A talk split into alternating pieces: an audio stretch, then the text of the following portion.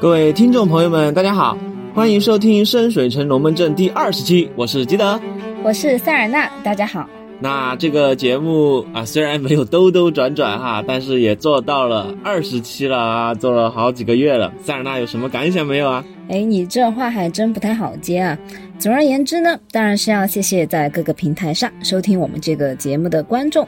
是的。关注我们和给我们留言的朋友，啊，谢谢大家的支持，也谢谢我们现实中跑团群里的各位小伙伴，给了我们很多的事例和素材。主要是反面教材啊！哎呀，不要听记者瞎说了啦，还是有很多正向灵感的。那希望我们这个节目对大家在费伦剑湾深水城周边的冒险呢有所帮助。好，咱们就继续旅程吧。之前花了差不多三期来讲述深水城的执法机构，还有相关的法律法规啊。相信深水城普法栏目会给冒险者们留下深刻的印象啊！不相信的估计抓起来都不冤枉。今天我们会移步到新的区域——贸易区，但在这之前呢，我要再讲讲城堡区里一个特殊的地方，叫兔子窝。兔子窝是动物园吗？还是兔肉交易中心啊？就像我们的茶点子和牛市口啊？实际上，这是用来形容那种狭窄而拥挤的街道。这个地区从城堡区一直延伸到码头区北部，它由五英尺高的房间和套间组成，通向几条蜿蜒的街道和隧道。五英尺高，才一米五多点儿，那这肯定不是住房吧？靠近码头区的话是仓储区域啊！看看我这推理啊！啊，很遗憾啊，记得啊。你这个推理呢，就没有考虑到一个很重要的因素啊。哦，深水城是个大都市，一既然它是个大都市，你想想里面的种族肯定是很多的，对吧？对对。所以许多侏儒和半生人呢，都以这里为家园。大部分不能和侏儒和半生人相处的人都会被坚决驱逐。不过矮人的数量倒是有增无减。感觉这倒是侧面佐证了矮人的固执啊！你记不记得《疯狂动物城》里的细节啊？高矮胖瘦的动物各有适合它们居住的地方啊！对对对对对，小型动物有专门的街区和通道啊！看来深水城也很有人文关怀嘛。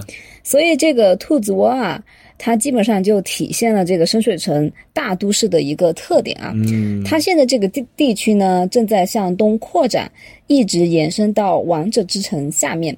出现在悬崖上，并和那里的建筑啊融为一体，这个算违章搭建了吧？嗯，其实不算啊，现在算是市政建设的一部分。哦，从这里向东延伸的几条隧道呢，已经坍塌，掉入了负崖区，也就是城外那片滑坡。还好最近修的一条啊没有坍塌。看来这也和居住在这里的矮人脱不了关系啊，不然谁没事在城里挖隧道？这些新隧道啊，挖到了王者之城里一些最古老的墓地下面。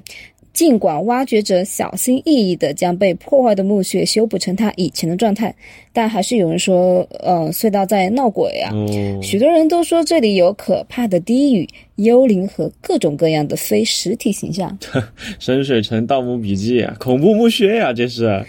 起初，许多人认为是啊傲傲慢的侏儒啊才会讲这种骗人的笑话。后来呢，有更多的人也遇到了这样的情况啊。虽然大多数时候呢，隧道里只是出现令人恐惧或者毛骨悚然的鬼叫鬼叫的，但行人也不会受到物理伤害。不过，又有传言说那些。半身人啊，地精啊，甚至矮人会在里面走丢。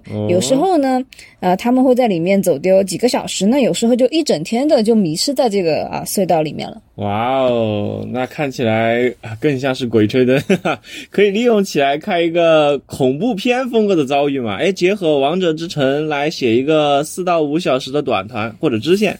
哎，那记得同学你可不要光说不练啊。据一个老侏儒说啊，被扰乱的灵魂。占据着受害者的躯体，让他们的记忆呢出现障碍，刺激他们采取行动。哎，这有点像我们说的鬼上身的这个意思哈。那他们就是占据了他们身体之后呢，就要求他们去完成这些鬼魂生前没有完成的事情。那对大部分人来说啊，尤其是高个子种族来说，这就是有点无稽之谈了。嗯，但真的。有几个半生人开始独自寻找什么幽灵啊、鬼魂什么的，哎，希望知道他们的呃罪行啊、秘密啊，还有那些深水城的显赫的那些家族的污点。哎，看看别人这个创业头脑啊，富贵险中求，只要不死，也是一笔不错的买卖嘛。不过我们当时在王者之城好像也没有遇到过这些事情啊。嗯，这些其实是第四版的设定啊，第五版的时候呢，反而没有讲这么细。所以当时我在看龙金杰的模组的时候，也没有发现这个兔子洞窟的事情。说的是呢。好了，那么讲完城堡区，我们终于要移步到贸易区去看看了。啊、一听就知道是个做买卖的好地方，是不是有点像我们今天的购物中心啊、商业中心？比如说一到成都就会提到的春熙路和太古里啊。CBD 嘛。不过深水城的贸易区啊，不像现在的纯商业购物圈，别人那儿呢是要住人的。嗯，有个词儿叫什么来着？住宅底商啊。哎，差不多是这么个意思啊。贸易区呢，最重要的地方就是白牛广场。其实这块地还挺有来头的。怎么说？这地方啊，你要穿着一身白色衣服啊，走上一圈，保管给你染成黑灰色，染料都给省了。那还叫什么白牛广场？这不都变成黑牛了吗？那以前呢，这是深水城用来放牧的地方。当时深水城还没有现在这么大，这地方呢还在城墙外呢。啊，就和咱们三十年前我们的二环路外头都是田娃娃一样。哈哈，我们我看现在的地图，这地方离城墙也挺近的。啊嗯，他们呢是这样的，曾经呢就是有一头患了白化病的小牛呢在这里出生，后来呢大家就把这叫做白牛广场。嗯，然后这个白牛的主人呢就在这里建了个酒馆，那就叫白牛酒馆。啊，真是朴实无华的取名风格。现在这酒馆还在不？哎，这个酒馆啊，繁荣了有差不多十几年了，但是呢，好景不长啊。某一天呢，有个强大的大法师叫索加拉，他和臭名昭著的邪恶巫师席勒劳瑞提拉和他的学徒啊，在广场上斗法。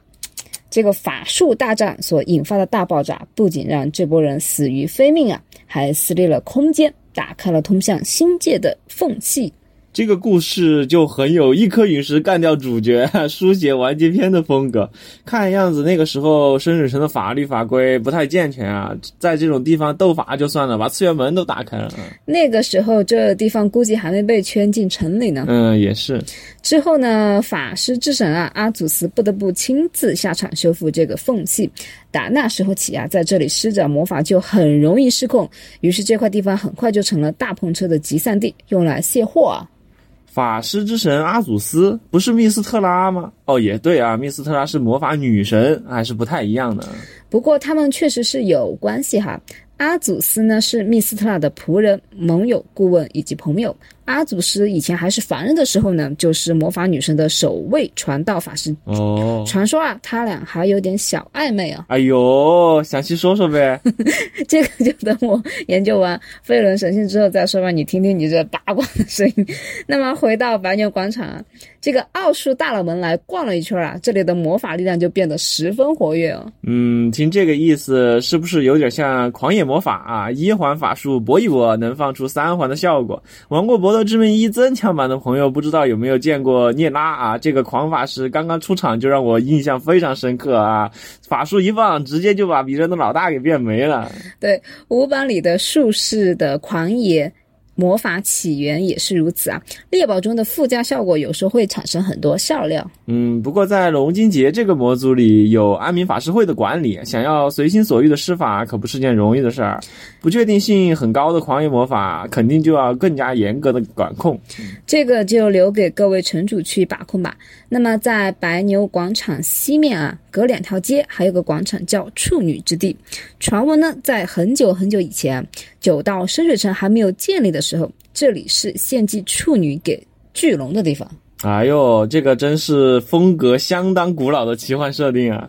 那么费伦呢，有个邪教啊，叫拜龙教或者叫龙巫教，他们呢主要是崇拜邪龙，尤其是龙巫妖。那这里以前就是他们的祭祀场。嗯，不，他们好像不搞献祭少女这一套。嗯，不过据说呀，深水城中潜藏有拜龙教，大部分信徒选择在这里聚头。所以，如果城主想要把拜龙教加入魔组啊，白牛广场是个绝佳的随机遭遇地点。嗯，大隐隐于市啊。那么，既然这里叫贸易区啊，这里的店铺呢，几乎可以买到任何东西，除了违禁品之外啊。那么，至少你不会在这里看到这种呃违禁品公开出售。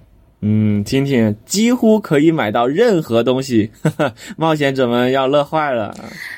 这是一个日夜忙碌的街区啊，不论是在车水马龙的交通干道啊，还是在有好几条街那么长啊，有五层楼高的建筑落座的商业街巷上面啊，都能看到各种各样的招牌。深水城的银座啊，这些呃商店有手套店、鞋店、珠宝店、香水店、花店、蛋糕店、酒馆、咖啡馆、茶馆、旅社、台式住宅、寄宿学校。办公室、舞蹈学院、杂货店、陶器店、盔甲店，还是那句话，只要不是违法的，任何店铺您都可以在商业区找到。嗯，听着就跟报菜名儿一样，肯定有听众朋友们要问了啊，那我就是想搞点违法的东西呢。这个所谓有光就有影嘛，只要找对渠道啊，商业区也是有黑市的嘛。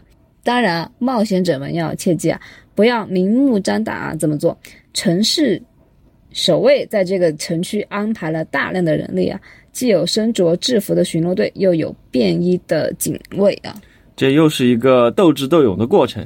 玩家角色可能在打探消息的时候就会落入守卫的执法网中啊，又或者被记在便衣守卫的小本本上啊。因为这里的商业活动啊非常密集，许多行会啊在该城区都设有行会大厅。哎，之前不是提过吗？那个。蜡烛商和点灯人行会的行会大厅，光亮之屋就设在这里。是的，建筑之外有一个马车大小的蜡堆啊，上面有数百根灯芯啊，不分昼夜的亮着，并且时不时会有新的蜡烛被融进蜡堆。呃，行会里面还有个蜡像馆啊。我反正觉得可以搞成旅游景点，收个门票应该还是很赚的嘛。深水城里一百个不能不去的网红打卡地啊。哎，建议你给他们的行会会长写封信，我相信他会很赞同你这个提议的。做大做强啊！说个有意思的啊，商业区呢选择了绿色和紫色作为代表城区的颜色，而这里的吉祥物是拟声怪。拟声怪。那个经常坑贪婪的低级冒险者的宝箱怪嘛啊，是的，据说这一传统的由来啊，是最初各城区挑选吉祥物的时候呢，商业区选送了一箱金币作为城区的象征，而其他城区的人因为他们选送的不是生物，就嘲笑他们。这个原因真是笑到我了。现在呀，商业区每隔四年就会揭晓一样新的物件啊，作为他们的吉祥物。并宣称那其实是个拟声怪，在他正式和公众见面之前呢，总会引发大批的猜测和谣言啊。哎，这个还是挺有商业头脑的嘛，舆论热度就这么起来了嘛。而且你有没有发现，这个很像《精灵宝可梦》里面那个看影子猜人 那个，我是谁，百变怪，对吧？那么在公布后的几个月里啊，这个东西就会变成深水成人开玩笑的新素材。工匠们就会用纸或者蛋糕为原料啊，仿造它，以给那些没有看清真假的人一些惊喜。这个可以作为一个城市风景线投入到模组里，玩家们的角色来到了贸易区，可能会在公告栏上看到这种宣传图啊，让大家猜测一下我是谁，有最新的吉祥物都是什么啊？是的，这可以提升玩家角色的代入感，增加他们跟本地居民的谈资。哎，真的有拟声怪混进去就更好玩了，随机遭遇的素材又有了。对于本地人来说啊，贸易区就是一个商业中心，但正是由于这里商铺林立啊，反而不像其他区一样有那么多的地标建筑啊，这让贸易区呢就有些不怎么显眼啊。浓厚的商业氛围就是它最大的特色了吧？想必有很多啊商人阶层的中产阶级会住在这里，就是各种店主嘛，都住在楼上楼下开店啊。再显眼些，不是招贼惦记吗？是的，这里是深水城最繁忙的区域。呃，为什么之前讲照明的时候要说贸易区是最亮的区域呢？因为这里除了是蜡烛商和点灯人行会的总部外啊，片刻不停的商业活动也需要最大限度的照明啊。没有宵禁的夜晚是小摊贩们的狂欢。哎，我觉得我很有诗人的潜质嘛。许多商人都说啊，贸易区的夜晚比白天更美丽，所有的街道都沐浴在沃金的星星之下。哎，我觉得你还没有商人说的好啊。这个啊，沃金是贸易与财富女神嘛？啊，肯定是贸易区的主流信仰啊。谁不希望财富女神降下好运呢？我觉得明天下班我得去买张彩票啊，给女神一个机会。嗯。贸易区的街道上啊，总是挤满了手推车、信使，还有像你我一样闲逛的游客啊。之前提到，城市守卫在这个城区安排了大量的人力，就是用来对付像小偷啊和破坏公共财物啊、破坏私人财产的这些人啊。嗯，这就属于商业发达的烦恼了。许诺力度再大，也架不住想做无本买卖的啊。打工是不可能打工的，尤其是晚上啊。逛夜市的啊，吃宵夜的守法公民遇上喝醉酒的闲汉暴徒呢，就很容易引发事端。哎，冒险者们又可以创收了。哎，别高兴的太早啊！这里的商人脾气可是很暴躁的。说句玩笑话，就像是有人去人均东北纯爷们的体育院校里偷车，还被逮住了。你想象那个场面？哎呀呀，我听着都替那个小偷可怜。据说很多时候啊，守卫。不得不转而保护小偷啊，免得他被愤怒的商人打死啊！跟这种人不用讲什么江湖道义，大家一起上吧。要是遇到这种好事的围观群众，鼓劲叫好，不去通知守卫的话，小偷的小命就危险了。所以深水城的法律在这方面还是拎得很清的，禁止群众动用私刑，所有刑罚都交给司法执法机构来处理。嗯，普法环节又来了，那些逮到小偷的玩家角色可别绑住别人就开始威胁要砍手砍脚啊，小心自己被卷入官司里。记得之前呢，也在贸易区设计过一个任务啊，一个老太太丢了一只手镯之后呢，就发布了寻物启事，玩家呢就上门帮忙，最后是怎么找回来的？呃，好像是我们的游荡者过了个巧手，又把镯子从小偷那里给摸回来了。不过这个处理的并不好。理论上来讲，老练的人啊，就是小偷公司的从业人员，会直接拿去销赃嘛？怎么还会等到登报之后还带在身上呢？没错啊，玩家最多可能在他重新流入市场的时候看到啊。直接抓到小偷，那完全是城主大人的仁慈啊！主要是记得戏剧的时候话太密，我都没法打断。哎呀，那下次就由塞尔纳你全权主导剧情了。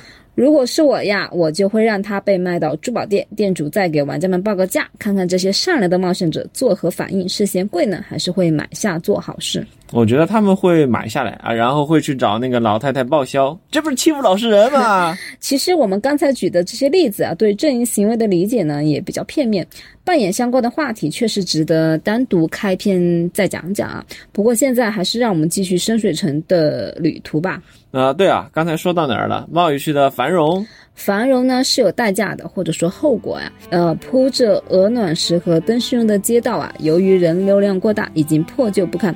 但只有在晚上车流量减少到可以控制的时候呢，街道才会被清扫。哇，那白天的时候会堆积不少垃圾吧？如果一件被丢弃的物品还有可以利用的价值呢，那就不算个事儿。比如缺了口但底还在的容器、破损的家居，除了一些不易收集的碎片或者那种湿哒哒的恶心残渣，通常。一个人扔掉东西会被另外一个人拿去卖啊，就是我们之前提到的清洁工行会吧？不要小看捡垃圾的人啊，他们能迅速判断出哪些东西值钱，哪些东西回收后可以再利用。就跟你把纸盒什么的扔楼下，一会儿就没了。不过一般来说啊，啤酒、食物这种东西就很少有人回收再卖。呃，但是这种东西啊，我也不知道叫说难听点还是说好听点，对那些流浪汉或者乞丐来说也算是有价值吧。啊，对了，贸易区这么繁荣，会有乞丐吗？以前春熙路附近你都能看到流浪汉，你觉得呢？拓展的说一点啊，流浪汉嘛，也各有各的地盘嘛。深水城丐帮啊，他们知道哪些地方可以找到好的垃圾，甚至知道哪户人家在什么时候会扔垃圾。啊，这倒是合情合理，就是听着很命苦。那就像讲清洁工行会时说的啊，一些废弃的文件啊、私人物品啊，说不定也会这么被扔出来。那么流浪汉和扫大街啊，行会的人就可能知晓某些秘密，如果他们留心的话。位卑不敢忘忧国，哎，也好像不太对。总之就是啊，不要小看人微言轻的平民百姓，哎。好像意思也不太对啊。好了，记得你不要瞎扯了。今天的节目呢，就到此为止。下期节目我会讲讲深水城的货币与行会的关系。那对于龙津杰这个城市团，和行会打交道跟和钱打交道一样是必不可少的。虽然塞尔纳基本不发钱啊，后来我还是发了的，好吧？那欢迎大家留言批评指教或者提出你们的问题。我是塞尔纳，我是基德，我们下期节目见。见